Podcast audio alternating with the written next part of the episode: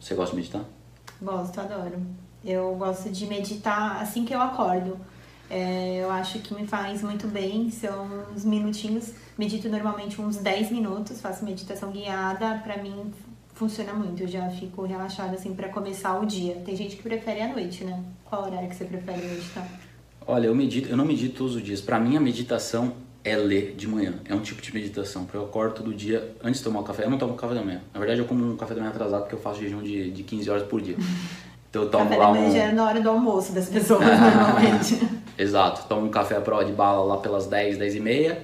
Café de prova de bala é um, é um, é um jejum a prova de bala. Basicamente você está restringindo carboidrato e proteína, mas só está consumindo gordura. Então dessa forma você mantém alguns dos benefícios do jejum é, fazendo, comendo calorias. Então você suprime a insulina porque você não está comendo proteína, não está comendo uhum. carboidrato.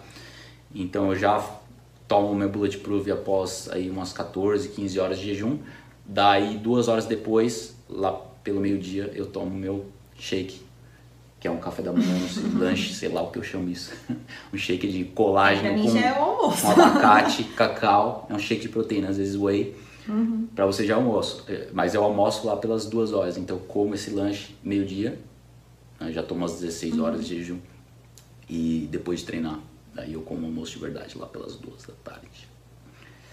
Então a meditação se perguntou, para mim ler é a meditação. Então eu acordo de manhã, leio, sete e meia da manhã eu tô lendo uhum. e eu não quero fazer nada, não quero comer, não quero fazer nada, eu quero ler, fico uma hora lendo sem parar.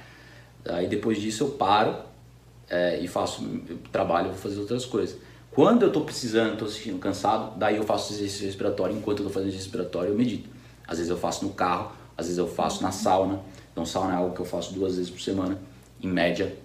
E é, também porque eu já faço, porque assim, é, o ideal para a saúde é você ativar as proteínas de choque térmico, você fazer um treino termogênico, treinamento termogênico, uma prática termogênica várias vezes na semana. Estudos mostram que a sauna, você sabia? Eu acho que já falei para você várias vezes. É, você sauna sete vezes, vezes benefícios da sauna. Exato, sete vezes na semana reduz o risco de doenças cardíacas em mais de 50%. 6 a 7 dias na semana de sauna. Mas tem que ser no mínimo 20 minutos. Se não for 20 minutos, não dá resultado. Então, 20 uhum. minutos, 6 a 7 vezes na semana, reduz em 50% ou mais. Estudo da Finlândia, tem muitos estudos na Finlândia porque é uma febre lá. O pessoal faz de a sauna. sauna. Pessoal, é, tradição de família é um negócio meio primitivo. é, é, meio primitivo, a família faz, é, toda a família faz sauna. É uma tradição, eles fazem juntos, não só juntos, mas juntos e pelados. Nossa, que Sauna pelado. só que é, não. É legal ver o Bilal do seu avô, acho que deve ser uma, uma maravilha. Ah, você corta, seu né? pai, da sua filha. Não, não vou cortar não, eu não corto. ah, tá então, imagina. Mas o bom é que eles fazem a sauna, né? Então estão tá, vendo o Bilal do bom, mas estão vendo bastante. Então é, tá bom, né? Eu gosto muito de sauna. Então tá bom. Mas enfim, eles pulam na água gelada. Então, eles, como é que eles aguentam? Eles ficam uma hora na sauna. E a, o segredo é, muita gente não aguenta, porque um, não está acostumado. Dois, uhum. não esfria o corpo. Quando você entra no banho gelado, na piscina gelada, então fica intercalando. Cada sete minutos você vai lá e pula na piscina gelada. Fica uhum. aí 20, 30 segundos, volta pra sauna e faz isso umas duas vezes. Você aguenta o tempo que você quiser. Se você quiser ficar uma hora na sauna, você fica. Se quiser ficar duas horas, você fica. É, duas horas é um pouco demais. Mas realmente tem dia que eu não quero sair da sauna. Tem, tem, dia que eu saio porque eu, porque eu preciso, não porque eu quero. Quanto tempo você faz normalmente de sauna? Depende do horário. Agora eu tô mudando. Eu fazia 30, 40 minutos. Agora eu tô fazendo. É, eu treino antes do almoço. Então eu tô fazendo após o treino. Também você ajuda a recuperação muscular do exercício e você amplifica os benefícios do exercício. Então tem uma vantagem de fazer um pós-treino. Uhum. Eu estou fazendo. É, quando eu faço à noite, eu faço meia hora, 40 minutos. Quando eu faço depois do treino eu faço só 20 minutinhos para eu não tomar muito tempo no meu dia, porque eu já treinei, fazer a sauna, uhum. já treinei em 40, 50 minutos, depois mais 20 minutos de sauna. Daí nesse caso eu nem tomo banho gelado. Uhum. Eu só uhum. tomo banho gelado à noite, porque daí tem que tomar banho, daí já é outro processo. Mas enfim. É, e eu tava falando onde eu ia chegar aí que eu faço duas vezes na semana, mas é, nos outros dias eu faço termogênese gelada. Eu faço banho gelado, eu tomo banho gelado eu entro na piscina gelada, eu uhum. surfo no mar gelado. Né? Hoje, hoje não, ontem e anteontem eu fiquei 4 horas no mar gelado. Então, 4 horas no mar gelado é uma termogênese bem intensa. Então, pratico a termogênese gelada numa base frequente e a sauna numa base frequente também. Mas se eu não fizesse o banho gelado e o surf, provavelmente eu faria umas quatro vezes na semana sauna, porque os benefícios são incríveis Uhum. e complementam o exercício. Né? E pouca gente sabe isso, né? Realmente é, uma- é algo muito pouco divulgado no Brasil. Eu fiz vários vídeos sobre sauna, tentando divulgar isso, trazendo, tentando trazer à tona na, no conhecimento, conhecimento do brasileiro. Então eu faço quando eu estou na sauna, a meditação, faço enquanto eu estou respirando, faço enquanto eu estou dirigindo, faço quando eu estou no jump, jump também, jump é aquele trampolizinho, trampolim, que vou de, de elástico. Então também faço trampolim, que isso é ótimo para o sistema linfático, para equilibrar os fluidos do corpo, né? solta o, o, o sistema linfático, faz tudo fluir, os, os fluidos circulam. E para a circulação também é excelente, não só para o sistema linfático. Então eu faço o meu trampolim enquanto eu medito. E pratico a Tá respiração. sempre meditando.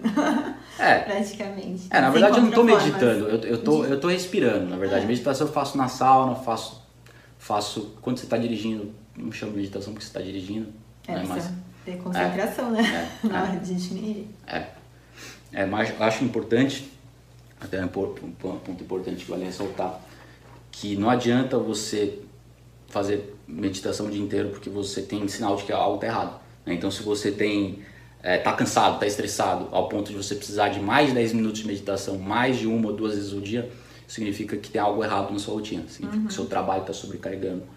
Ah, você tem alguma coisa na sua rotina, está ficando tempo demais no computador, tempo demais na TV, os eletrônicos, como eu falei no começo.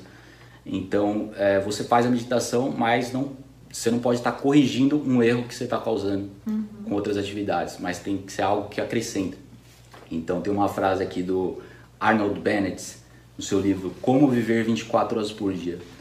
Então, uma das principais coisas que meu homem típico tem de aprender é que as faculdades mentais são capacidades de uma atividade dura, contínua.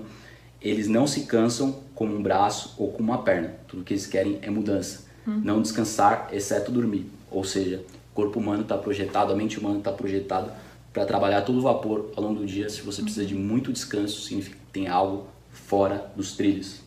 É. Você entrar no estado de fluxo, fica no fluxo, não se estressa e toca o barco. Exato. Então vamos à última dica para finalizar o vídeo de hoje, sem mais delongas, que já estendemos bastante. Mas essa última eh, dica é uma das que eu mais gosto e que eu eh, enfatizo menos, que é você desenvolver um hobby, desenvolver um hobby e uma atividade ah, romântica. Traduzindo do inglês para o português na minha cabeça. Ah, é? É, Romântico? é, novelty, romance, Ah, é, coisas novas, como aprender música, Hum. um instrumento no- novo, aprender a cantar, é, desenvolver habilidades novas que exijam bastante concentração e que ativam áreas cerebrais diferentes. Por exemplo, a música. Música é algo que você pode ler um livro, você pode fazer uma conta, que você vai ati- ativar zonas cerebrais diferentes relacionadas a emoções, vai integrar várias partes do cérebro, vai acessar lugares que estão lá, de repente, não estão muito é, acessados. E qual o seu hobby que você vai implementar ou já implementou esse ano? Muito obrigado pela pergunta. Eu já voltei a cantar, que é Ah, algo que eu sempre gostei de fazer. Sabia, né? E eu gosto de cantar enquanto eu tô dirigindo, enquanto eu tô viajando. E eu gosto de aprender letras de músicas novas. Então eu decoro na minha cabeça as músicas novas. Por isso que eu sei cantar toda a minha playlist de cabeça. É verdade, gente. Ele sabe mesmo decorar. Porque eu treino 15 minutos por dia, já é o suficiente pra mim, 20 minutos por dia. Alguns dias da semana eu voltei a fazer isso agora, eu fiquei um ano parado sem cantar. É, eu a acho gente que eu tava. semana passada juntos. É, nós cantamos Passei mais juntos. vergonha. É, passou vergonha? Você? Sei, não canto mal. É só se for Não, você, meu porque eu não, talento. eu não tenho vergonha. É, mas eu gosto de cantar, né? É um dom que eu gostaria de ter nascido. Tá um pouquinho desafinado só, mas já, É, já entra um trilhos já. Não, mas eu gostei, foi legal cantar com outra pessoa também, nunca tinha feito, feito isso. Sim. Então, e isso é algo, algo que desperta emoções ocultas que estavam lá, ocultas, e realmente é muito bom, muito bom. Mas você pode aprender a cozinhar, por exemplo, à noite. Conta da crise, muita gente ficou em casa sem poder sair para comer fora. Você pode aproveitar para desenvolver é, hábitos de culinária com a família. É, sim, tem muita gente né, que começou mesmo essa prática. Eu já cozinhava. já Então, cozinhava? Já. Eu acho que é o momento, um dos momentos que você mais gosta do dia.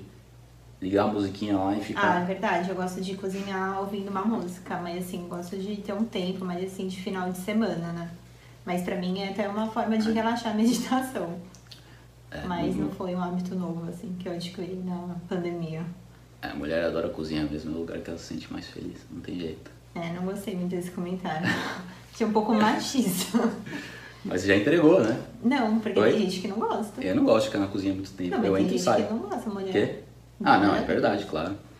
É, mas todas que eu conheço gostam de ficar na cozinha. Depende. É, é um padrão, é um padrão. Não é um padrão. Eu não acho que é um padrão. Não, eu não acho, eu tenho certeza que é um padrão. Não, é claro que a pessoa pode não gostar. Hoje em dia, principalmente é, com as comodidades né, de comidas prontas, processadas, a tendência é mesmo é partir para a praticidade.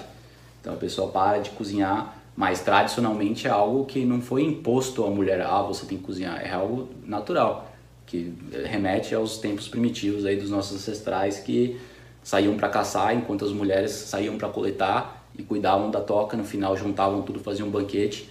O homem cozinhava também, é claro. Então, tá certo que o homem sempre cozinhou, não foi só a mulher tradicionalmente, mas ao longo da nossa história neolítica, ou seja, civilizada, a mulher sempre tradicionalmente preparou tudo isso. Eu acho que, que, que as funções são, são. Há muita sobreposição entre as funções, mas tradicionalmente, biologicamente, o homem é mais propício a fazer certas atividades e as, e as mulheres são mais propícias a fazer outras.